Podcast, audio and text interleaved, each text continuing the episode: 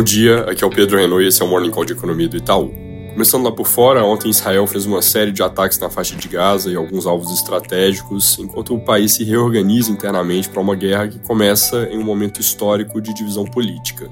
A questão de segurança nacional, a partir do fim de semana, no entanto, passa a dominar e as divergências domésticas eles vão deixar de lado por enquanto para formar um governo de união, lidar com o problema e depois voltam a tratar das discordâncias políticas. Até o momento não houve envolvimento de mais atores, continua a guerra de Israel contra o Hamas, e como eu mencionei ontem, a principal coisa para monitorar nos próximos dias vai ser exatamente se esse conflito se torna mais amplo, especialmente no que diz respeito ao eventual envolvimento do Hezbollah, que poderia forçar Israel a abrir uma segunda frente de combate no Líbano.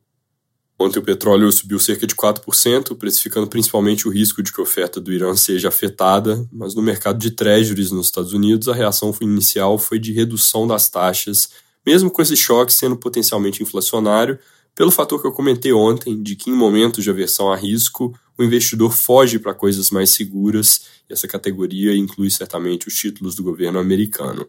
O mercado de treasuries em si estava fechado, na verdade, por causa do feriado de Columbus Day, mas as taxas de contratos futuros recuaram e esse movimento mais tarde recebeu mais combustível com comentários de membros do Fed, entre eles Jefferson, que é o vice-presidente, indo na direção de que, com o aperto recente dos juros mais longos, a economia americana pode não precisar de alta adicional da taxa básica que a gente espera que aconteça em novembro. Como a tônica da semana passada foi exatamente de um estresse global, sem saber onde iam parar as treasuries, esse movimento de ontem sugere talvez um pico nas taxas, e aí foi bem recebido em outras partes do mundo, um possível ponto de inflexão para ativos de risco, mas lembrando que tem uma guerra ainda muito indefinida em curso. Hoje, a propósito, falam vários outros membros do FOMC, então bom ficar de olho.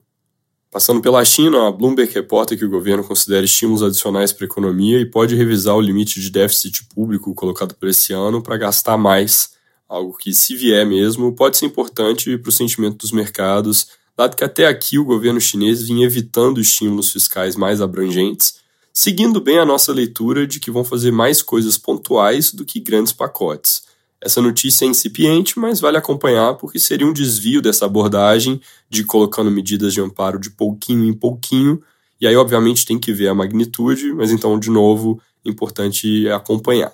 Aqui no Brasil, bem pouco para relatar hoje. A área técnica do TCU emitiu parecer favorável para o governo sobre necessidade de cumprir o piso constitucional da saúde só a partir do ano que vem, algo que tira a pressão para remanejar em orçamento nesse fim de ano para gastar mais nessa área que tem a despesa definida como uma função da receita corrente. E aí, como a receita corrente hoje é maior do que quando foi feito o orçamento, ficava ali essa pressão. Com essa definição, esse assunto deve ser página virada, sem grandes dores de cabeça.